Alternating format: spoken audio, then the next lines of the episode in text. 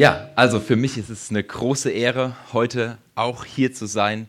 Ich habe der Gemeinde sehr viel zu verdanken und ähm, ja, ich habe viel Segen mitbekommen, in dieser Gemeinde aufzuwachsen. Uschi, ich muss dich kurz äh, äh, korrigieren. Das waren die Arbeitstitel, die du vorgelesen hast. Ja? Also die groben Webmuster machen wir nicht. Ähm, äh, es geht tatsächlich darum, die Bibel neu entdecken. Heute immer noch das Buch der Bücher. Die Bibel ist heute immer noch das Buch der Bücher.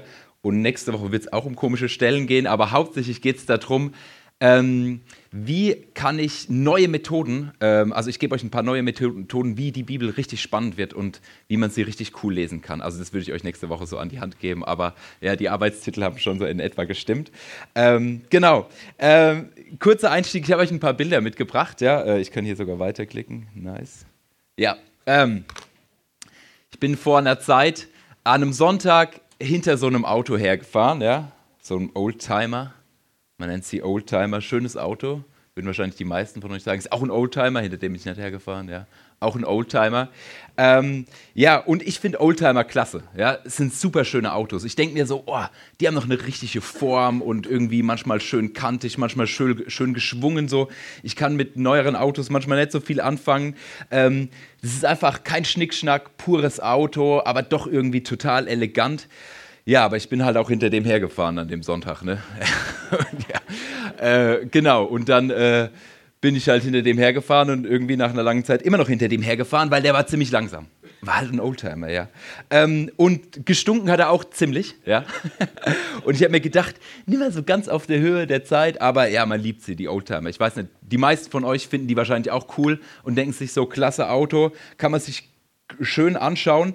Ähm, aber diese Autos sind natürlich nicht auf der Höhe der Zeit. Ne? Also, äh, wie gesagt, ich habe schon gesagt, sie sind manchmal sehr langsam, ja. Äh, einfach ein bisschen zu wenig PS. Sie sind total unsicher. Es gibt Oldtimer, die wurden zu einer Zeit gebaut, wo man gedacht hat, dass es, äh, also wo man den Anschnallgurt noch nicht erfunden hat, ja. Ähm, heutzutage würde es jeder an den Kopf fassen. So, macht Sinn, auf jeden Fall sich anzuschnallen. Damals hatte man das halt noch nicht. Ja. Ähm, man wird in diesen Autos manchmal wahrscheinlich zusammengefaltet werden wie so ein Tetrapack, bevor man es in einen gelben Sack äh, wirft. Ja. Das heißt, das Auto ist halt auch nicht sicher. Ja. Ähm, manchmal ist es cool, wahrscheinlich am Sonntag damit rumzufahren und dann auch noch so eine schicke Kappe zu tragen. Ja. Ähm, aber das Auto ist doch aus der Zeit gefallen, oder? Das Auto ist doch kein Auto mehr, wo wir sagen würden, die Ansprüche eines heutigen Automobils ähm, äh, wird das Auto erfinden, erfüllen. Wir sind gerade mitten in dieser Serie, mitten in dieser Serie die Bibel neu entdecken. Und ich habe den Eindruck, dass viele Menschen die Bibel sehen wie ein Oldtimer. Die Bibel ist irgendwie ja, ein schickes Buch, ne? Also sieht sogar ganz schön aus. Es gibt so ganz tolle Varianten, ja, so ein farbiges Buch, ja, muss nicht alt und grau aussehen. Ist ein schickes Buch, tolles Stück Literatur, ja. Da steckt ja Jahrtausende Geschichte drin und ganz viele verschiedene Autoren und so weiter. Ja, aber bei den meisten bleibt es halt irgendwie im Regal und wird vielleicht mal so sonntags rausgefahren, ja. Und dann hat man so das Buch oder so. Oder vielleicht nur zweimal im Jahr. Und dann denkt man sich so, jetzt ist wieder Oldtimer-Zeit, jetzt ist Bibelzeit. Ja, war es dann aber auch wieder, können wir wieder zurückstellen, ja. Äh, schönes Buch, tolle Lyrik, spannende Geschichten, ja. Äh, und auch die Geschichte, die Entstehung, wie dieses Buch entstanden ist, ganz toll, ja. Aber man holt es halt nur irgendwie ein paar Mal raus. Und ansonsten wird das Ding gut gepflegt, ja, äh, abgestaubt. Ähm, aber es hat mit unserer heutigen Welt nichts mehr zu tun. Es ist einfach nicht auf der Höhe der Zeit, meinen viele. Es sind einfach total veraltete Geschichten, die teilweise sogar barbarisch sind. Ja? Ähm, kann man vielleicht heute nicht mehr lesen. Und es gibt Leute, die sagen, eigentlich sollte man vor diesem Buch warnen, ja? weil es einfach nicht mehr unserer heutigen Vorstellung von Gerechtigkeit, von Demokratie, von Menschenwürde entspricht. Und dann gibt es wieder andere Menschen, die lesen dieses Buch täglich. Ich weiß nicht, ob ihr vielleicht Leute kennt, die das machen oder vielleicht sogar selbst welche seid, die sagen so, hey, dieses Buch, ja, ähm, dieses Buch ist mir unheimlich viel wert. Dieses Buch, mit dem Buch erlebe ich Abenteuer, ja, wie man halt auch beim Lesen irgendwie Abenteuer erleben kann, aber mit dem Buch wirklich, ne, ich erlebe damit Abenteuer. Sie spüren und erleben, dass dieses Buch ihr Leben umkrempelt. ich habe das selbst einmal erlebt. Ich habe das, glaube ich, euch vor ein, zwei Monaten erzählt, dass ich einen Vers in diesem, in diesem Buch gelesen habe und mein Leben ist danach wirklich so anders verlaufen. Das war eine Weichenstellung in meinem Leben und es war ein krasser Segen. Ja. Ich wäre heute nicht hier, wenn ich diesen Vers nicht gelesen hab, hätte. Und deswegen ist in ihnen dieses Buch zu einem lebendigen Buch geworden. Es ist kein totes Buch, was uralt ist, sondern es ist ein Buch, was lebendig geworden ist, was lebt. Ja? Ähm, auch wenn es nicht wirklich jetzt davonläuft oder so irgendwas, sondern dieses Buch lebt. Es spricht zu ihnen. Und ihnen ist deswegen auch keine Mühe zu groß, ähm, äh, auf sich zu nehmen, um dieses Buch zu verbreiten. An Orte, wo die Verbreitung dieses Buchs vielleicht sogar verboten ist. Sie riskieren ihr Leben für dieses Buch. Und dann fragt man sich doch, wow, das klafft ja voll auseinander, ja? Irgendwie so altes, verstaubtes Buch, zweimal im Jahr raus und dann dieses Buch, wo ich sage, so, das ist das beste Buch, was es gibt, ja? Das ist das Buch der Bücher, ja? Wie kann das sein? Für die einen ist es ein Oldtimer, für die anderen lebendiges Buch. Was ist es denn nun? Ich bin heute nicht hier, um eine objektive Entscheidung darüber zu tre äh, treffen. Das kann ich gar nicht. Aber ich bin hier, um euch zu motivieren und davon erzählen, warum dieses Buch das Buch der Bücher für mich ist. Wie es für mich zu einem lebendigen Buch geworden ist, beziehungsweise warum es ein lebendiges Buch für mich ist und kein Oldtimer. Ich möchte euch aber zunächst so ein bisschen zur Einstimmung, möchte ich euch ähm, einen Vers vorlesen, der steht ganz am Anfang von dem Psalm. Das sind zwei Verse, drei Verse. Ähm, und ich möchte euch bitten, vielleicht die, die von Hasloch sind, äh, ihr kennt vielleicht die Rehbach-Verlegung, ja. Es ist irgendwie so ein schönes Fleckchen Erde geworden, ja, wo viele sagen so, wow, cool, so eine Bachaue, ganz toll. Ähm, man kann da irgendwie reinlaufen und viele führen da auch ihre Hunde Gassi und so. Und es ist auch irgendwie, viel, da lässt habe mal jemand gesehen, der da so äh, Feuer gemacht hat. Ich, warum machst du Feuer? So ein Strand kann man Feuer machen. Ja, vielleicht keine gute Idee. Ähm, aber ja, stell dir diese, diese Bachaue mal vor. Ähm, stell dir mal den ganzen, die ganzen Leute weg vor. Äh, denk dir den ganzen Trubel weg, die ganzen zertrampelten Pfade, die Hunde, den Lärm und hör dieses Plätschern des frischen Wassers und riech diese gute Luft, die der Bach mit sich bringt, die Kühle, die der Bach mit sich transportiert. Und du siehst vielleicht dieses saftige Moos drumherum, was jetzt so langsam anfängt zu wachsen und ähm, die gleichmäßig in den Strömungen schwingenden Algen. Wenn du dieses Bild im Kopf hast, will ich dir einen Vers vorlesen. Der steht ganz Anfang, am Anfang in Psalm 1. Da steht: Wohl dem, der nicht wandelt im Rat der Gottlosen, noch tritt auf dem Weg der Sünder, noch sitzt, wo die Spötter sitzen, sondern hat Lust am Gesetz des Herrn. Mit Gesetz des Herrn ist die Tora gemeint, das heißt äh, die Bibel sozusagen zu der damaligen Zeit, sondern Lust hat am Gesetz des Herrn und sinnt über seinem Gesetz Tag und Nacht. Der ist wie ein Baum, gepflanzt an den Wasserbächen, der seine Frucht bringt zu seiner Zeit und seine Blätter verwelken nicht. Und was er macht, das gerät wohl. Ich finde es eine ganz tolle Zusage, es ist etwas, was mich emotional berührt. Ich bin sehr gerne am Wasser, ich bin sehr gerne im Wald unterwegs und ich stelle mir vor, dass als Baum ja unheimlich schön ist, an so einem Bach zu sein. Unheimlich schön ist, an so frischem, lebendigem Wasser zu sein. Aber bleiben wir kurz nochmal im Bild dieses Oldtimers. Warum genau ist so ein Oldtimer aus der Zeit gefahren? Warum fahren immer so viele Oldtimer rum? Ja? Und das ist genau das, was ich, was ich vorhin schon mal angerissen habe, weil er den Anforderungen der heutigen Zeit nicht 100% entspricht. Ja, das Ding fährt. Ja, das Ding hat vier Räder und ein Lenkrad und vielleicht einen Schaltknüppel. Man kann Gas geben, so. Äh, aber bei manchen Autos war es das dann auch schon. Ja? So. Es würde einfach den Anforderungen, die man heute an ähm, das Auto, an ein modernes Auto stellt, nicht mehr entsprechen. Und übertragen wir das mal auf die Bibel. Welche Anforderungen stellst du an dieses Buch? Welche Anforderungen stellst du an die Bibel? Und ich finde es jetzt ganz spannend, was es so für Anforderungen gibt, die Menschen an die Bibel stellen, die ich vielleicht selbst an die Bibel stelle und mich dann irgendwann fragen muss, so, sind es die richtigen Anforderungen? Will es die Bibel überhaupt erfüllen? Ich stelle oft die Anforderung an die Bibel, dass es ein spannendes Buch ist. Ja? Also wenn ich was lese, ich lese nicht so viel, ich bin Legastheniker mal gewesen oder so, vielleicht auch heute immer noch, ja, dann denke ich mir eigentlich, äh, ja, Hörbibel ist ganz cool, ja.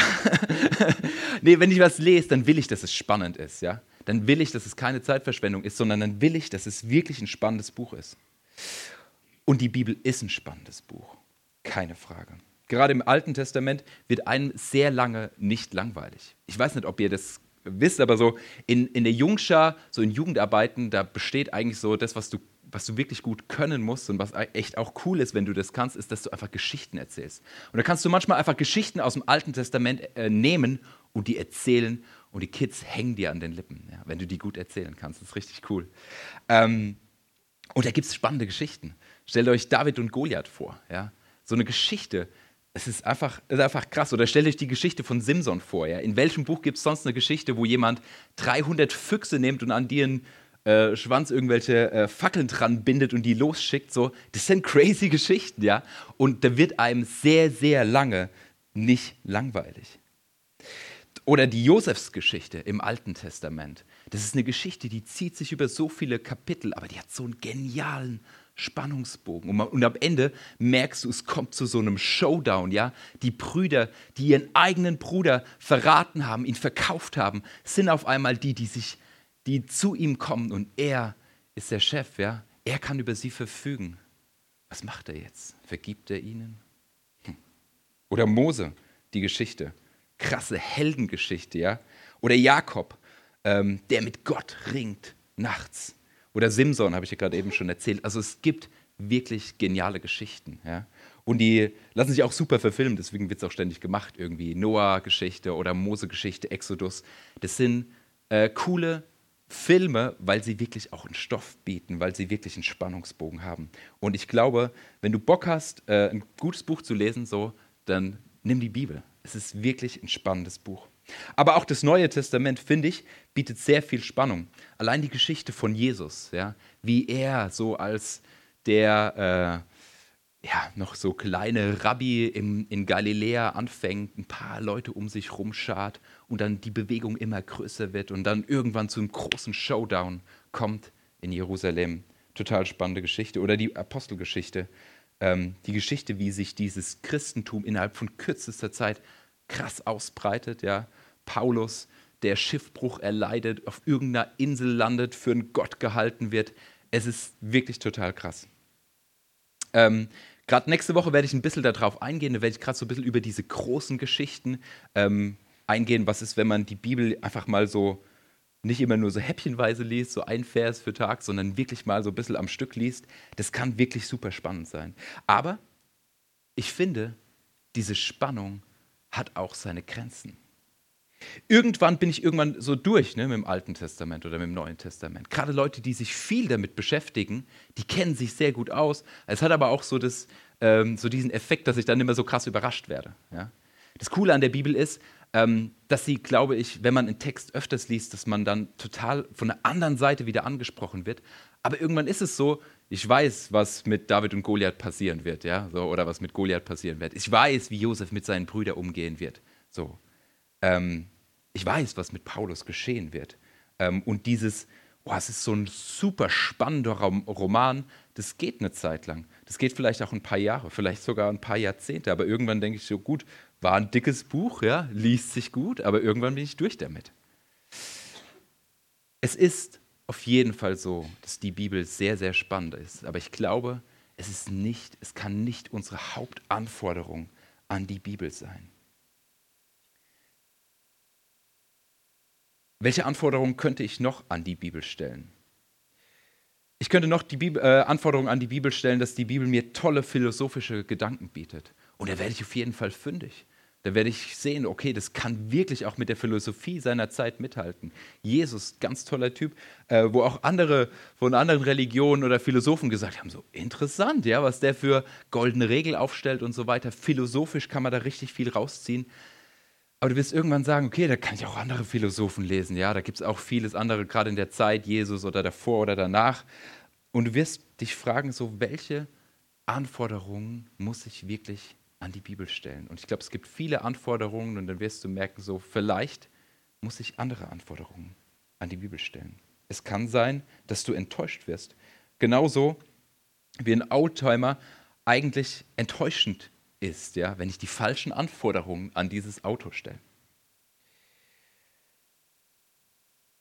Wenn die Bibel also kein, also nicht nur ein spannender Roman sein will, wenn die Bibel nicht nur einfach nur ein Geschichtsbuch sein will, wo ich sagen kann, so, ah, wie interessant war das damals vor 5000 Jahren gewesen eigentlich, ja?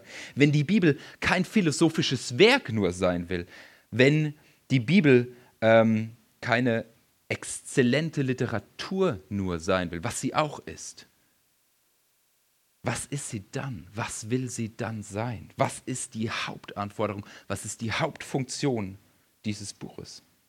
Versteht mich, mich, mich nicht falsch, all das ist sie auch. Sie ist tolles Geschichtsbuch, sie ist philosophisches Werk, exzellente Literatur. Ja? Sie ist historisch super interessant, sie ist super spannend. Aber was ist sie im Kern? Was ist ihr Motor? Was ist ihre tiefste Daseinsberechtigung? Die DNA dieses Buches. Gott spricht durch sie. Das ist der tiefste Kern dieses Buches. Überall auf dem Globus seit Jahrtausenden aus allen gesellschaftlichen Schichten, ob Kind oder Kreis, ob Sklave oder König, ob auf Chinesisch, Mongolisch, Spanisch, irgendeiner Urwaldsprache oder Deutsch, Menschen machen die Erfahrung, dass Gott sie anspricht. Dass es nicht einfach nur ein Buch ist, wo ich rational rangehe und dann vernunftsmäßig irgendwelche Schlüsse für mich ziehen kann, sondern dass Gott zu mir spricht. Sie machen die Erfahrung, dass diese, diese Bibliothek aus uralten Geschichten, Liedern, Gleichnissen, Gedichten, Aufzählungen und Briefen ihr Denken und Fühlen fundamental verändert. Und ich habe diese Erfahrung auch gemacht und ich glaube, dass viele hier in diesem Raum sitzen, die diese Erfahrung auch gemacht haben und immer wieder machen. Wir glauben ja, dass Gott viel größer ist als unsere Vorstellung. Wenn er der Schöpfer des Universums ist, wenn er dieses Universum in Gang gebracht hat, wenn er es gemacht hat, wenn er die Welt in seiner Hand hält, das Universum in seiner Hand hält, dann können wir ihn mit unserem Verstand nicht begreifen. Das ist unser kleines Gehirn einfach viel, viel zu klein, um Gott zu begreifen. Und wir können immer nur sagen, Gott ist immer größer als unsere Vorstellung von ihm. Gott ist viel, viel größer. Er sprengt unsere Vorstellungskraft. Es ist da so eine unendliche Trennung, ein unendlicher Graben zwischen uns und Gott. Und ich meine das jetzt nicht so aus diesem Sündenaspekt, so dass wir ähm, Dinge tun, die, die uns von Gott trennen, sondern ähm, man nennt es in der Theologie ontologisch, von unserem Sein her. Gott ist der Schöpfer, der Macher, der uns gemacht hat, der uns geformt hat, der diese Welt geformt hat und wir sind eben nur die Geschöpfe. Da ist ein unendlicher Graben. Wir sind kategorisch verschieden. In Jeremia 10 steht, aber dir Herr ist niemand gleich. Du bist groß und dein Name ist groß, wie du es mit, mit deiner Tat beweist. Schon seit Jahrtausenden haben Menschen so diese Ahnung davon, äh, gerade in der jüdischen und christlichen Tradition, dass Gott viel, viel größer ist als wir, dass wir ihn nicht einsperren können, dass wir ihn nicht in kleine Götzenfiguren pressen können oder uns irgendwas basteln können und das anbeten können, sondern dass wir immer sagen müssen, so, eigentlich ist Gott größer, er passt in keinen Tempel, er passt in keinen Raum und auch nicht in unser Gehirn. Doch das Wunder ist, das Wunder ist, dass Gott sich klein macht, dass er uns begegnen will. Er will uns begegnen und deswegen macht er sich klein. Der unendliche, große Gott kommt in seine eigene geschaffene Welt. Das begegnet uns auf jeden Fall in Jesus. Das kennt ihr vielleicht an Weihnachten. Ähm, und es wird eigentlich ganz gut ausgedrückt äh, in Philippa 2, in diesem Christus-Hymn. Das ist ein uraltes Lied. Da steht, er der in göttlicher Gestalt war, hielt es nicht für einen Raub, Gott gleich zu sein, sondern er entäußerte sich selbst und nahm Knechtsgestalt an. Ward den Menschen gleich und der Erscheinung nach als Mensch erkannt. Wir Christen, wir nennen das Inkarnation, in das Fleisch kommen. Das heißt sozusagen, dass Gott, ähm, der nicht aus äh, Fleisch und Knochen besteht, lebendig wird. Dass er auf diese Erde kommt, um uns zu begegnen, um mir zu begegnen. Und an Weihnachten feiern wir das. Wir feiern diesen Höhepunkt des sich Kleins machen. Hier wird Gott sprichwörtlich klein, nämlich klein wie ein Baby. Und auch an anderen Stellen in der Bibel taucht es immer wieder auf. Wir sehen es zum Beispiel ganz am Anfang bei, dieser, bei der Schöpfung, ja, wo Gott Himmel und Erde macht, wo Gott so diese Chaosmächte ordnet und dann diesen Garten schafft und den Menschen schafft. Und es steht in Genesis 3, Vers 8, heißt es, und sie hörten, Adam und Eva, hörten Gott, wie er im Garten ging, als der Tag kühl geworden war. Und ich finde es so genial. Am Anfang dieser Geschichte, wie das losgeht, steht Gott über allem. Er schafft es, er trennt Finsternis von Licht.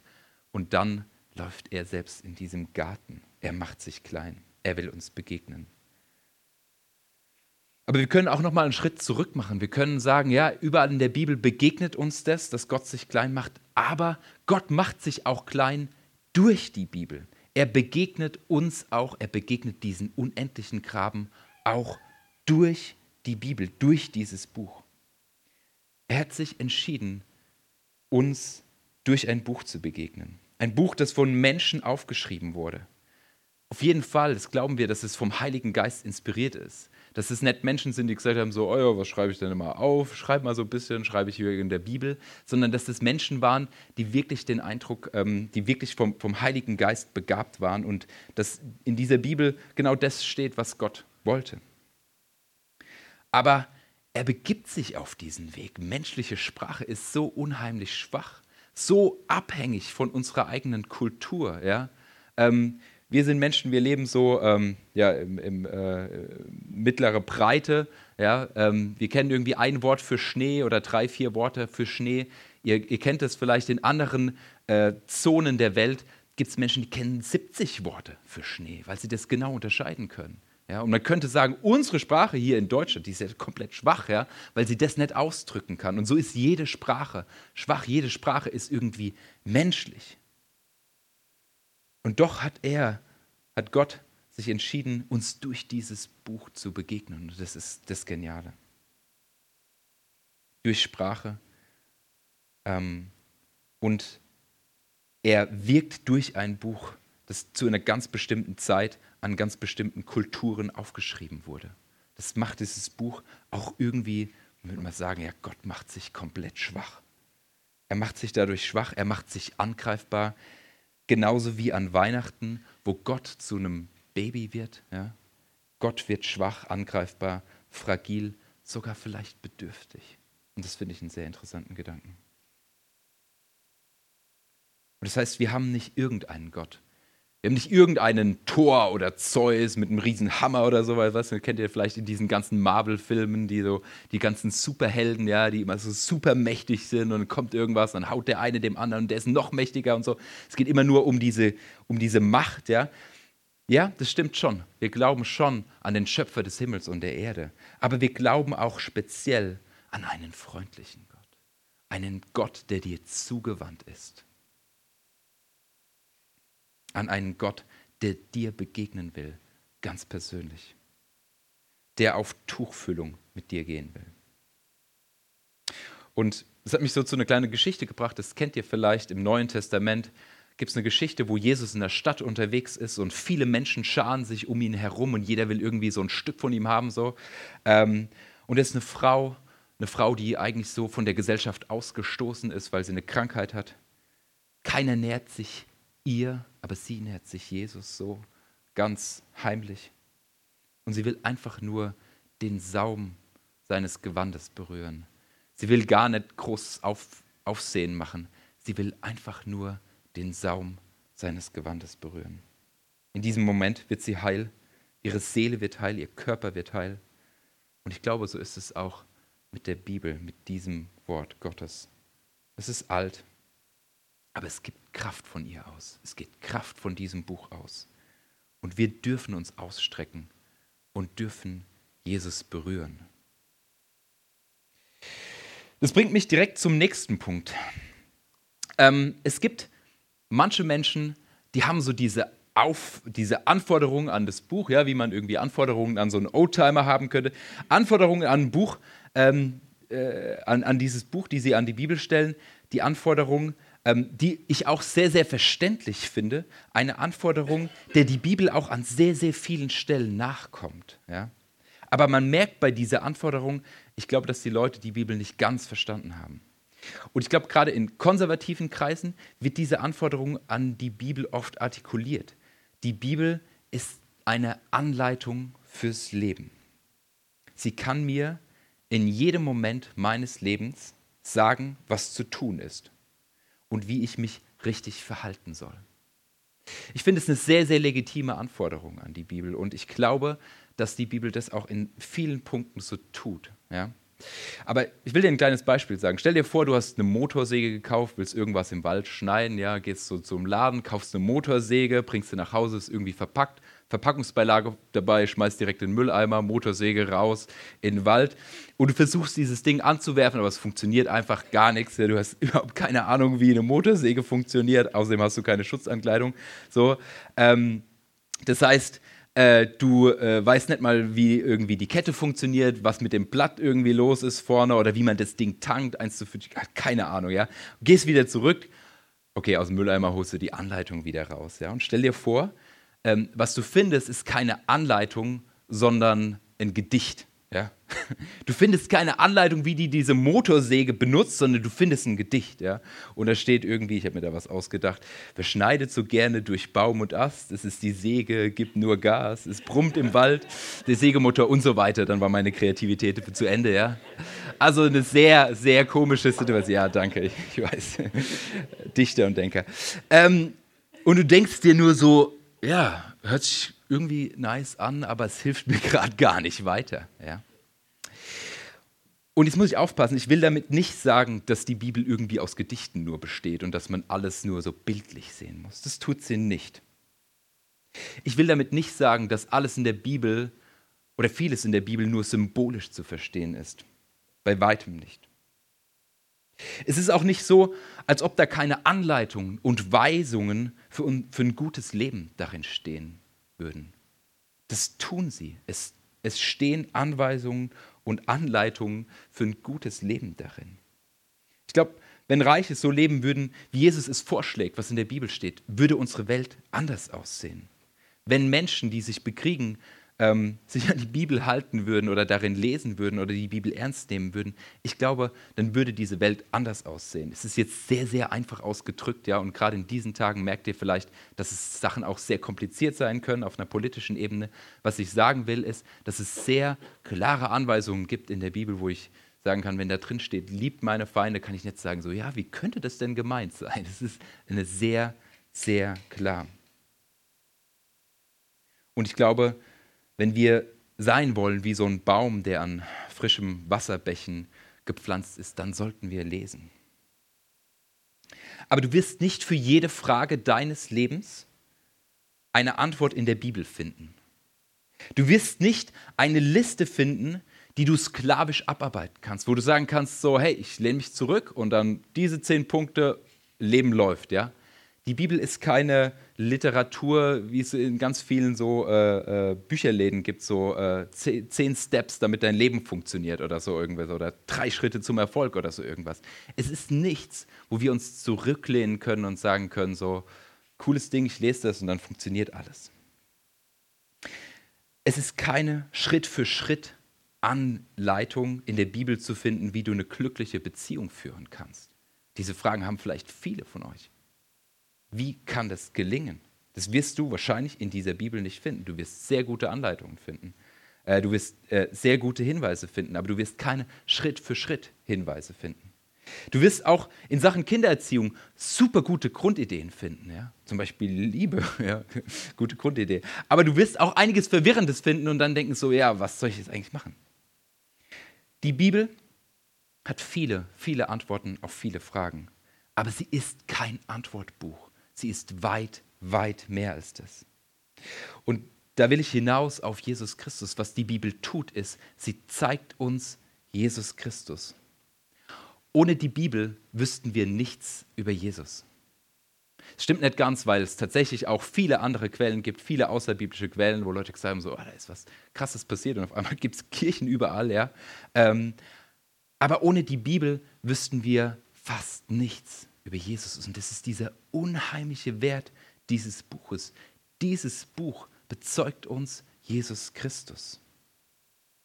Jesus sagt am Ende des Matthäusevangeliums, und das kennt ihr vielleicht, mir ist gegeben, sagt er zu den Jüngern, mir ist gegeben alle Macht im Himmel und auf Erden.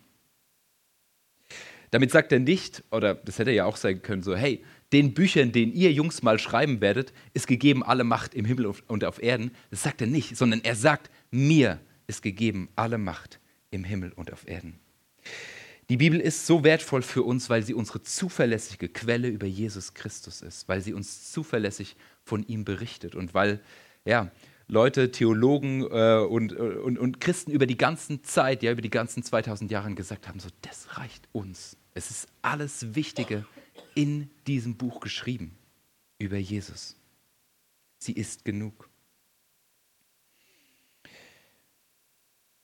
Nicht die Bibel ist vom Himmel gefallen, sondern Jesus kommt vom Vater. Und die Bibel berichtet über ihn.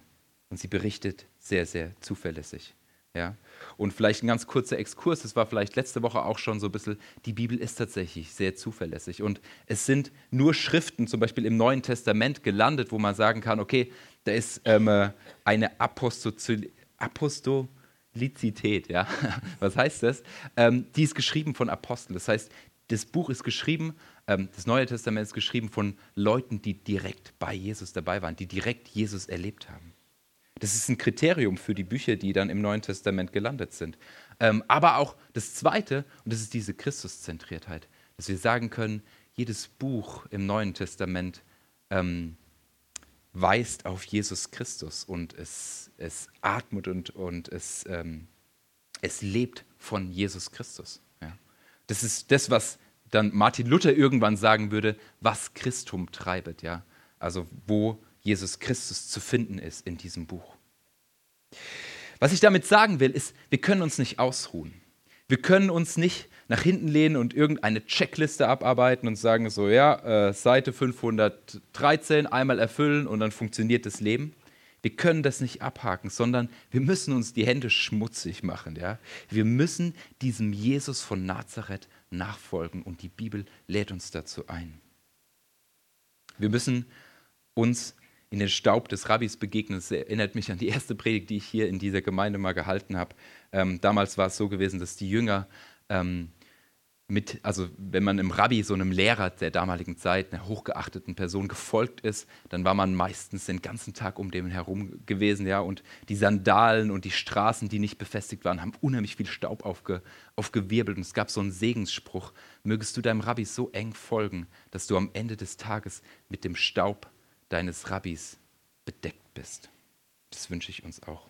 Und deswegen ist auch der Heilige Geist so wichtig, wenn wir die Bibel auslegen, wenn wir in der Bibel lesen. Es ist keine Checkliste, die uns sich einfach erschließt, weil wir vernünftige Wesen sind, sondern es funktioniert so, dass wir dieses Buch lesen und dass Gott zu uns spricht, dass der Heilige Geist, der in uns wohnt, zu uns spricht. Ja, jetzt würden der eine oder der andere von euch sagen, so toll dargelegt, Johannes, super gemacht, ja. Aber die Bibel ist für mich immer noch so ein Oldtimer, ja. Ich habe jetzt kein extra irgendwie kein neuzeitiges Auto dahin gemacht, kann man bloß einen Fehler machen irgendwie, ja. Ähm, die Bibel ist für mich immer noch ein Oldtimer. Ähm, schau dir doch mal die ganzen alten Texte an. Schau dir doch mal an, vor allem im Alten Testament, was da gibt es nichts über Demokratie, ja. Da geht man super brutal mit seinen Feinden um, Auge um Auge. Da gibt es oft ein komplett archaisches Rollenverständnis von Mann und Frau. Das ist komplett aus der Zeit gefallen. Das ist alles so veraltet, das kann man doch nicht mehr ernst nehmen. Johannes, wir müssen das Buch einfach wie ein Oldtimer behandeln. Zweimal im Jahr raus, macht Sinn, irgendwie pflegen, schön sauber machen, immer schön, ne? kein Staub drauf. Aber ansonsten ist es einfach ein Oldtimer. Und meine Antwort ist, doch, ich glaube, dass dieses Buch, auch wenn es alt ist, heute immer noch top aktuell ist. Und ich will mit euch ähm, diese beiden Fragen einmal durchspielen, diese eine Frage nach äh, diesem Auge um Auge und Zahn um Zahn, was ja so unheimlich barbarisch erscheint, ähm, aber die zweite Frage, auch das Rollenverständnis von Mann und Frau, und ich bin mir dessen bewusst, dass es da auch in vielen Gemeinden oder in vielen Kirchen darüber viel Streit gibt und gab. Ich will euch kurz von Auge um Auge äh, berichten. Die ersten Texte der Bibel sind in einer Zeit entstanden, da gab es keine Rechtsstaaten, keine verlässlichen Rechtssysteme, keinen internationalen Gerichtshof oder so etwas, sondern man war irgendwie so ein, so ein kleiner Stamm gewesen, man hat ums Überleben gekämpft, ja, und wenn man Pech hatte, kam irgendeine Großmacht und hat einen einfach geschluckt, fertig.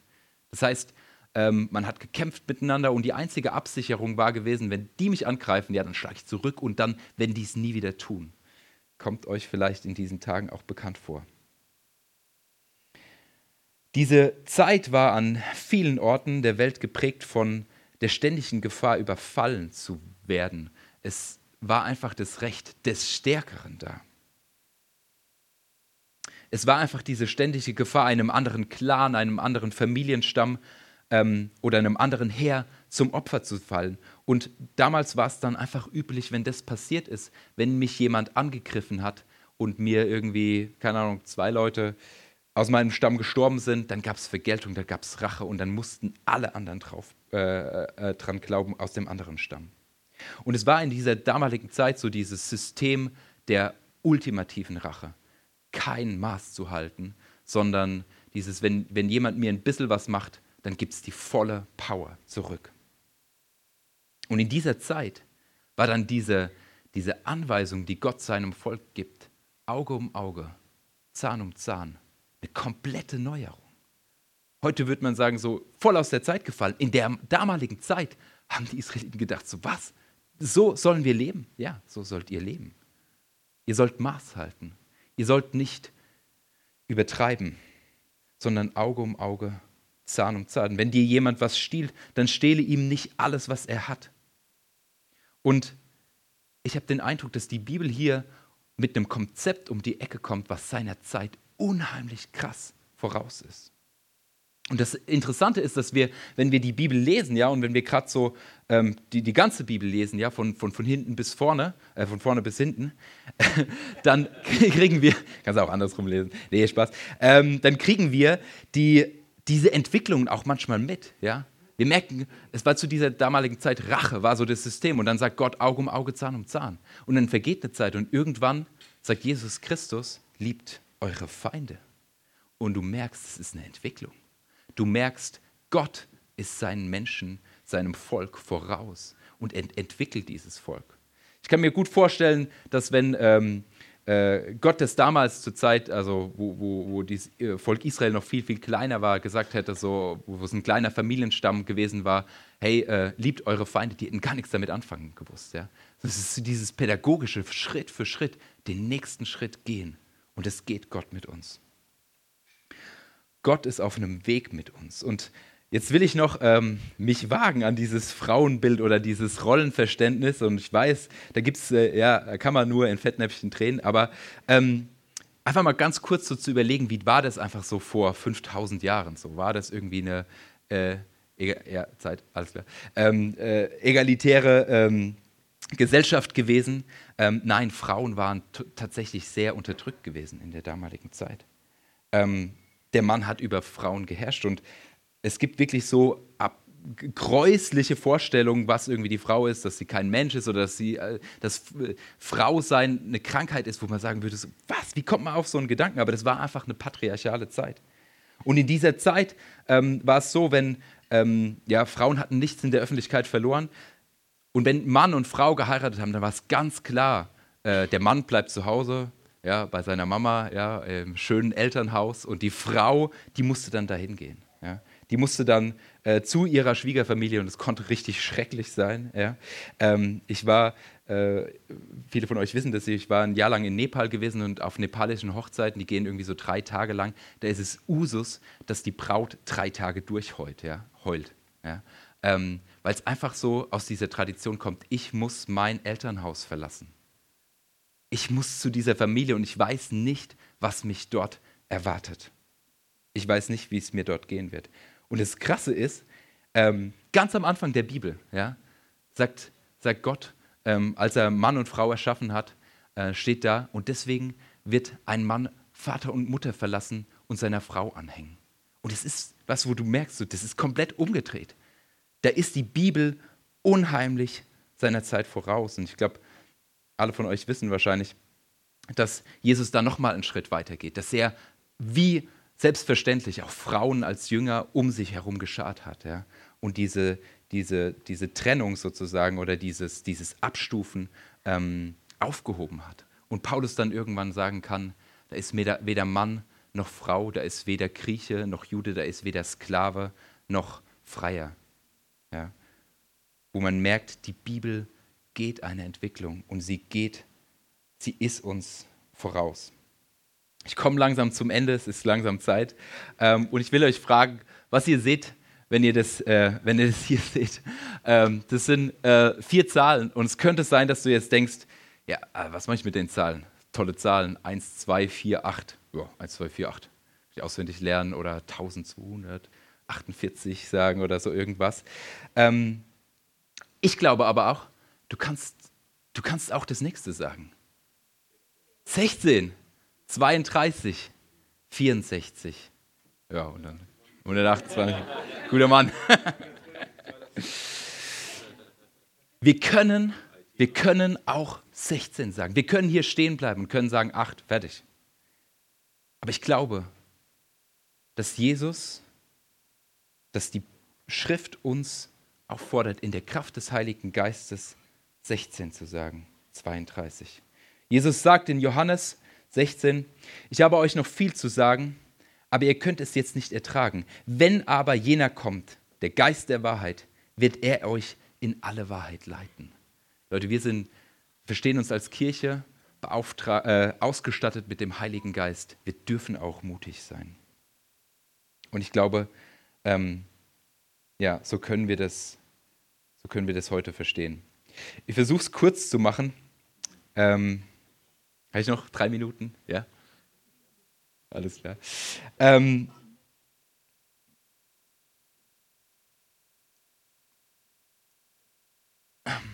ich glaube, dass wir ähm, als Gemeinde aufgerufen sind, aufgefordert sind, zu improvisieren. Ich weiß nicht, wer von euch irgendwie so ein bisschen was von Musik versteht, ja. Aber improvisieren bei Musik ist nicht einfach nur irgendwie was spielen, so. Also irgendwie oh, nach Gusto irgendwas klimpern oder sowas, sondern improvisieren ist super kompliziert. Man, äh, mir hat man mal gesagt, so ein klassischer Musiker, also die improvisieren meistens nicht so viel, bei denen ist es so, die setzen sich hin und können ein Stück, was sie noch nie vorher gesehen haben, perfekt spielen. Das können so ein Jazzmusiker, die viel improvisieren, vielleicht nicht, aber der kann dir, ein Jazzmusiker kann dir nach einem Jahr noch sagen, was im dritten Takt für eine Tonart war. Ja?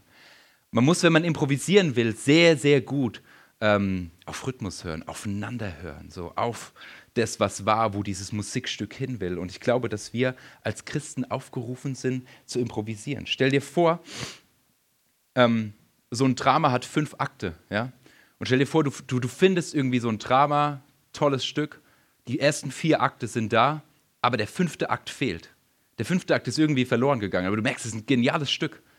Der fünfte Akt fehlt in Teilen und das, was am Ende wieder klar ist, ist das Ziel, ist das Ende dieses Dramas. Ich glaube, dass wir als Christen wie so improvisieren müssen im fünften Akt. Mit der Schrift, das heißt mit den ersten vier Akten. Die Schöpfung, der Sündenfall, die Geschichte mit Israel, Jesus Kreuz und Jesu Auferstehung.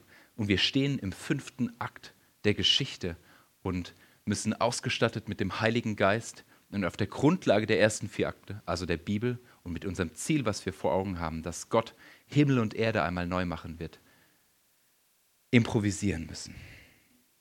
Dazu sind wir aufgerufen und ja, das dürfen wir auch heute so in dieser hundertjährigen Geschichte feiern, dass wir als Gemeinde, dass wir als Haslocher Gemeinde, dass ihr als Haslocher Gemeinde dieses diese Gemeinde seid, dass ihr in diesem fünften Akt seid, dass ihr ähm, die Bibel habt und dass ihr begabt seid mit dem Heiligen Geist. Amen. Ich würde jetzt noch ein Gebet sprechen.